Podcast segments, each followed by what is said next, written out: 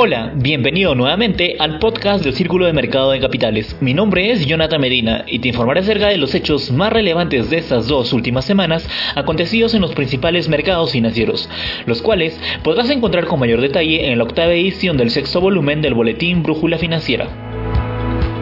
Entrando al ámbito peruano, Keiko Fujimori plantea que el 40% del canon se reparta directamente a la población, pero la implementación de dicha propuesta en nuestro país podría ser riesgosa, comenta Carlos Casas.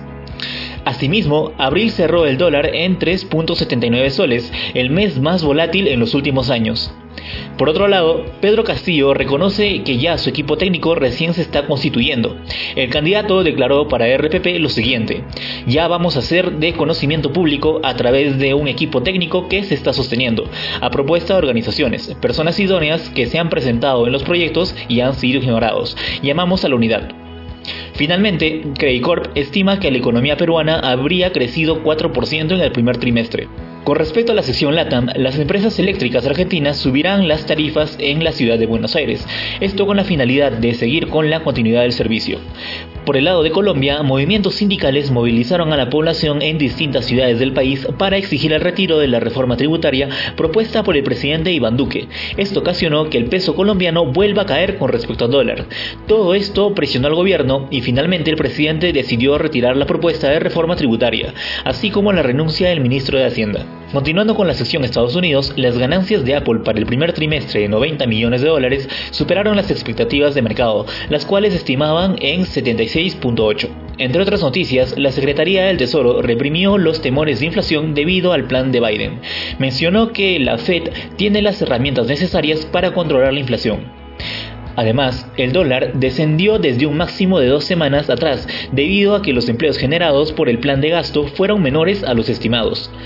Finalmente, en un reciente informe de empleo se mostró una caída abrupta del empleo en abril. Sin embargo, los republicanos atribuyeron esta caída a los beneficios de desempleo incentivados por su plan. En cuanto a la sesión Europa, el Parlamento Europeo está a punto de culminar el episodio del Brexit, luego de los retrasos generados por el temor a que Reino Unido no esté cumpliendo con el protocolo de Irlanda del Norte.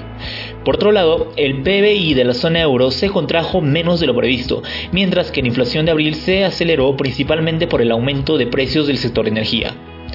Otras noticias relevantes para esta sección fueron que la Unión Europea y la India acordaron un reinicio comercial para hacer frente a China. Además, Europa firmó un nuevo contrato con BioNTech Pfizer por 1.800 millones de vacunas contra la COVID.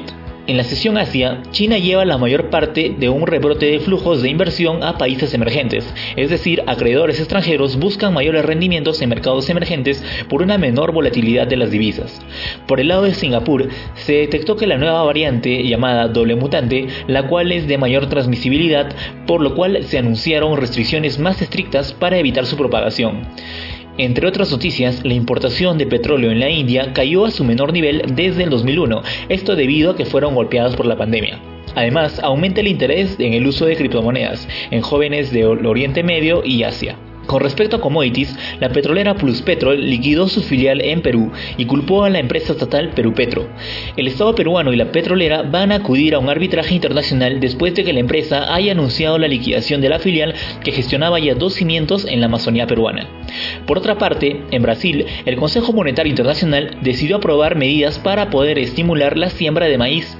Una de las propuestas es ofrecer más créditos y mecanismos de apoyo a la comercialización. Finalmente, los bloqueos en Colombia han impedido la llegada y salida de mercancías. Estas obstrucciones en las carreteras han frenado sus exportaciones de café. En la sección Cultura Financiera les comentaremos sobre el Venture Capital, que brinda financiamiento a empresas con características particulares, como ser pequeñas y encontrarse en etapas tempranas de su desarrollo, y poseen una propuesta innovadora por lo cual se espera un alto rendimiento futuro, e implican un gran nivel de incertidumbre y riesgo. Es por ello que también se les denomina capital de riesgo. En esta sección también encontrarán las diferentes etapas de inversión, pasando desde una etapa de formación, consolidación, hasta la etapa en la que se busca el financiamiento. Bueno, aquí acabamos por hoy, espero que la información de las secciones les haya sido interesante y provechosa. Muchas gracias por sintonizarnos, que tengas un buen inicio de semana, hasta la próxima.